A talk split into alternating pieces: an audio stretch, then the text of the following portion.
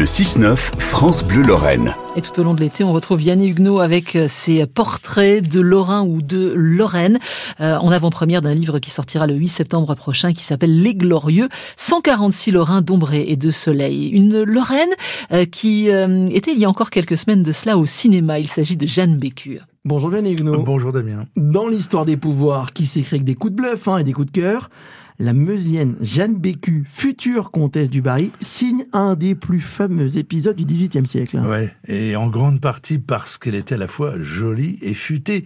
La Dubarry, comme il disait, hein, va susciter la, Vraiment Lorraine, hein. la Dubarry, c'est quand même pas terrible. Hein. Elle va susciter la convoitise autant que la haine.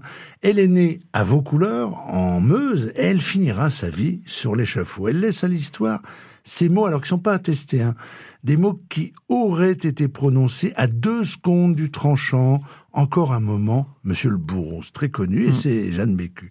Mais alors avant cela, sa vie est pétillante.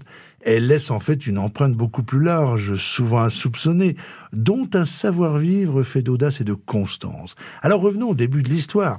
Elle naît d'un père vraisemblablement moine franciscain, le père Ange, et Jeanne, ou mademoiselle Ange, hérite de la beauté de sa mère, qui était femme de chambre de la comtesse de Lude.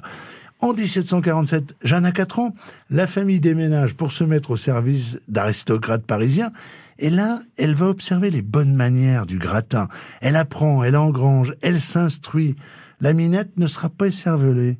Et puis mmh. plus tard, ses métiers dans la vente et dans la mode la conduisent à pénétrer l'univers des salons parisiens et l'univers aussi de la prostitution de luxe. Jeanne a 25 ans et elle devient une sorte de cheval de Troie parce que le duc de Richelieu, qui est un libertin, qui est le petit-neveu du cardinal, la repère et l'utilise pour conquérir les bonnes grâces de Louis XV. Oui, car le roi s'ennuie mhm. quand il ne pleure pas le décès de sa favorite, Madame de Pompadour. Oui, et c'est là que Richelieu en profite, qu'il présente le, la Meusienne à Louis XV.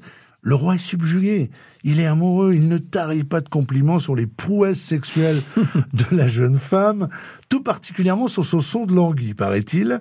Mais alors le roi va tout de même attendre la mort de son épouse, Marie Letzinska, qui est la fille de, de Stanislas. Il va attendre pour titulariser Jeanne et la présenter officiellement